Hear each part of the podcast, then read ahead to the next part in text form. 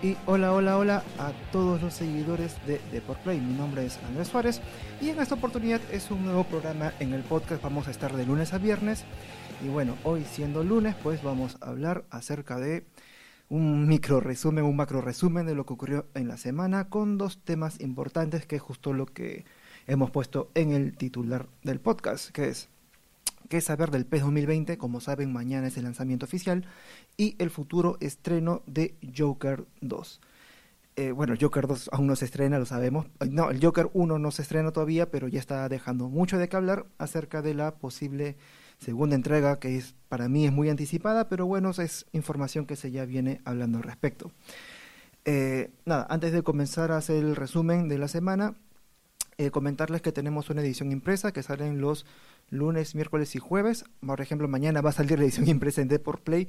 No se tiene programado, pero bueno, son situaciones que pasan respecto a la coyuntura, porque mañana es el día de PES 2020. Si ya juegan una, si ya están jugando el, el, el, PES 2019, me imagino que van a imaginarse que mañana va a ser un día totalmente de fútbol. Mañana todos a hablar de PES 2020. Y bueno, ya, ahora sí, arranquemos con el primer tema, el Joker sucede lo siguiente. Joker sigue en boca de todos. Aún no se ha estrenado, es verdad. Las críticas que ya están en internet, que están disponibles, es acerca del lanzamiento que hubo de la película en el Festival de Venecia, por el cual recibió un León de Oro. Y bueno, y la prensa especializada ya está hablando de una futura secuela. El director Todd Phillips dijo en una entrevista con Total Film que lo haría siempre y cuando yo siempre y cuando Joaquín Phoenix estuviera involucrado. Abro comillas para que puedan, eh, que, que, lo, comentó en, este, en esta oportunidad. Abro comillas. Una cosa que te diré, haría cualquier cosa con Joaquín Phoenix, cualquier día de la semana. No hay nadie como él. Si él estuviera dispuesto a hacerlo, y si la gente se presentara a esta película y los de Warner vinieran y nos dijeran, ¿sabes qué? Si puedes pensar en algo, bueno, tengo la sensación de que él y yo podríamos pensar en algo muy bueno. Entonces, lo que hace Todd Phillips es dejar abierta la puerta diciendo, en verdad, sí me gustaría seguir trabajando en el proyecto. Entonces, por parte del cineasta ya están las cosas dichas. Por parte de Joaquín Phoenix aún no sabemos. Eh, hay una declaración que él dice que en verdad sí se tomaría un tiempo para hacer el papel, debido a que hacer el Joker no es fácil. Le, le generó un desgaste físico y también emocional. Entonces, eh, digamos que lo va a pensar más de una vez. Ahora, el estreno de Joker ya está muy cerca, es el 3 de octubre, que es en Perú, y en caso de haber un Joker 2, si así crucemos los dedos y Dios lo quiera, sería en 2021. Eso sí es totalmente una, una suposición, ¿no?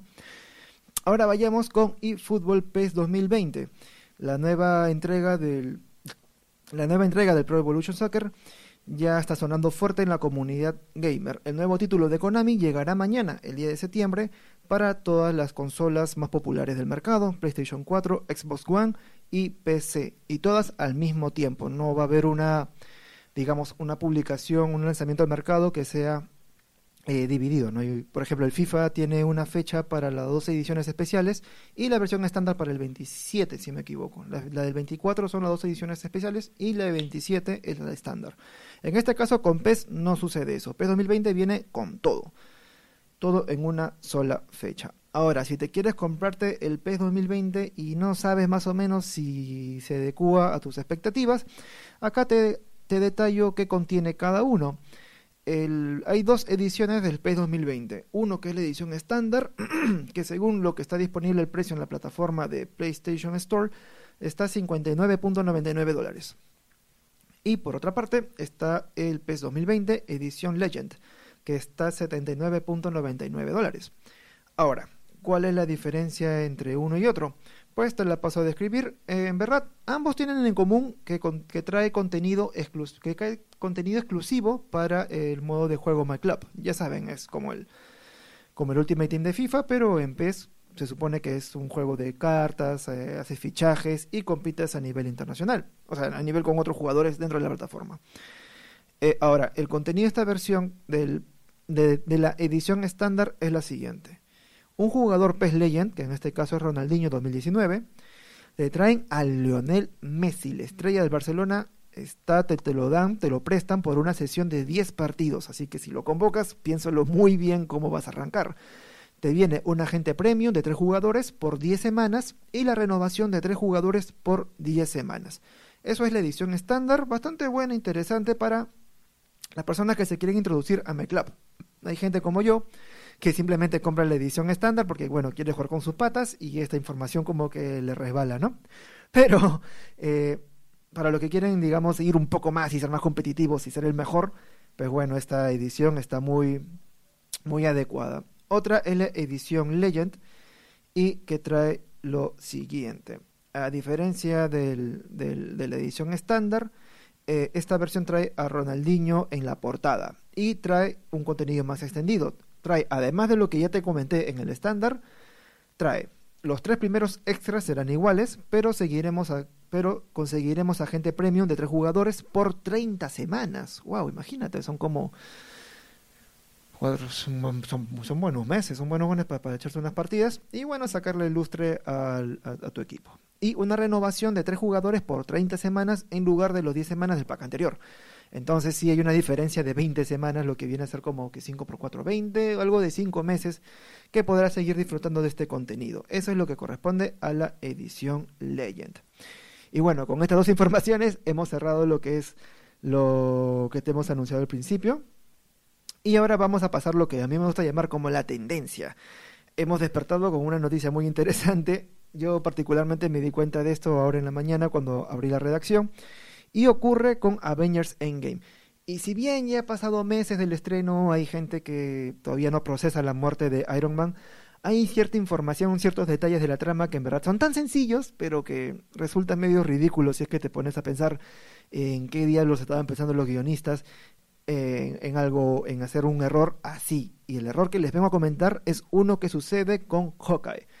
A ver si hagamos un poco de memoria. ¿Recuerdan eh, cuando Hulk hace el chasquido? Cuando ya la mitad de la vida del universo vuelve, ya hay más humanos en la Tierra. Y sucede que Hawkeye, como que todo el mundo, todos los Vengadores están en la base de los Avengers y están todos pensando qué está pasando, cuál es la novedad, eh, realmente ah, funcionó el chasquido de Hulk, ¿qué pasó acá? Y en ese momento el celular de Hawkeye está sonando, vibra y en la imagen, en un primer plano, se muestra el celular de Hawkeye y aparece la esposa, con la cara de la esposa llamando al celular de Hawkeye. Ok, si ya se han acordado, a ver si logran adivinar cuál es el error. A ver, vamos, vamos. Te doy al menos 5 segundos para que la pienses, ¿eh? 5, 4, 3, 2, 1. Es sencillo, y te lo digo en forma de pregunta. ¿Cómo es posible que la línea telefónica de la esposa de Hawkeye siga activa después de 5 años desde el chasquido de Thanos en Avengers Infinity War? Es decir, está bien que llames a tu esposa, le hayas amado, pero en la vida real sucede que alguien sigue pagando la línea, la línea telefónica por tanto tiempo, son 5 años. Es decir, este, no sé si a qué empresa le habrán pagado la, la compañía si fueron indulgentes, pero digamos, es un trámite que, bueno, al parecer Hawkeye lo estaría, lo habría hecho para que funcione de esa manera. Si se dan cuenta, para que el celular de, para que el celular de Hawkeye mantenga la línea, o sea, si ustedes revisan de hecho la imagen, el primer plano, ven que el celular de Hawkeye tiene la línea y la foto. Es decir, se entiende que Hawkeye no borró el contacto por temas emocionales, eso se entiende completamente, pero que, pero que el, que el número de la esposa funcione y se conecta al teléfono de Hawkeye, ya es algo simplemente de locos. Yo sí me llamó mucho la atención, no me la creí. Es algo que ves en la película y dices, mmm, sí, como que sí, no tiene sentido. Es, es más emocional, eso sí es verdad. Es mucho más emocional ver que la esposa se comunica con, con, con Hawkeye en ese ambiente que nadie sabe nada. A nivel de guion funciona muy bien, a nivel de lógica y de realidad, pues no, nadie le paga cinco años a un, a un teléfono que ya nadie usa y de hecho, por más cariño que le tengas, ¿no? Si me confirman o alguien que haya tenido una persona que haya fallecido lamentablemente y le sigue apagando el teléfono, en verdad sería muy, muy, no, no extraño, pero sí inusual. Esa es la palabra, inusual. Y ya, para acabar, hablemos de Dragon Ball. Hay una información muy interesante y es que sabemos que Disney Plus, la plataforma de Disney parecida a Netflix, de hecho creo que va a ser la némesis de Netflix, va a lanzarse en Estados Unidos y en Latinoamérica en, la primer, en el primer trimestre del próximo año. ¿Qué viene a todo esto? La pregunta es la siguiente. ¿Veremos a Dragon Ball en Disney Plus? Chan, chan, chan, chan. El anime de Akira Toriyama y Toei Animation sí está disponible en Disney, pero no Disney Plus, sino en una plataforma muy, muy, este, muy exclusiva de Disney. Se trata de Disney Deluxe, la plataforma de streaming exclusiva en Japón. ¿Y qué tiene de, qué tiene de diferente esta plataforma a diferencia del proyecto de Disney Plus?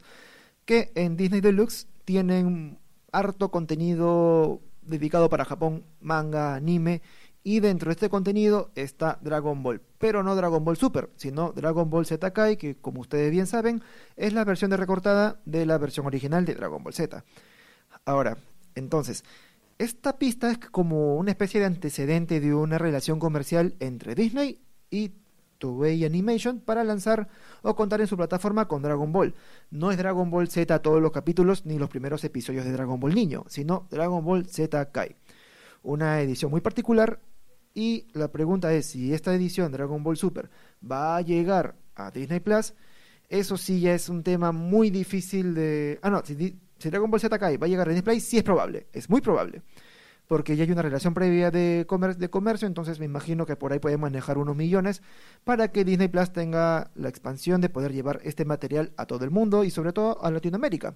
Ahora, que Dragon Ball Super llegue a Disney Plus sí es muy difícil, al menos de mi manera de entenderlo, porque recordemos que Dragon Ball Super aún continúa. Si bien el manga ya, digo, si bien el anime ya, ya terminó con el torneo del poder, en el manga de Toyotaro aún las cosas continúan, entonces sería un poco como que dispararse a los pies al ofrecer Dragon Ball Super cuando realmente aún le pueden sacar provecho, se van a aprovechar de la audiencia que aún está ávida por saber más información, entonces sí Dragon Ball Super lo van a dejar pateando y Dragon Ball Z Kai sí es probable que ya pase del Dragon de, que pase del Disney Deluxe al Disney Plus.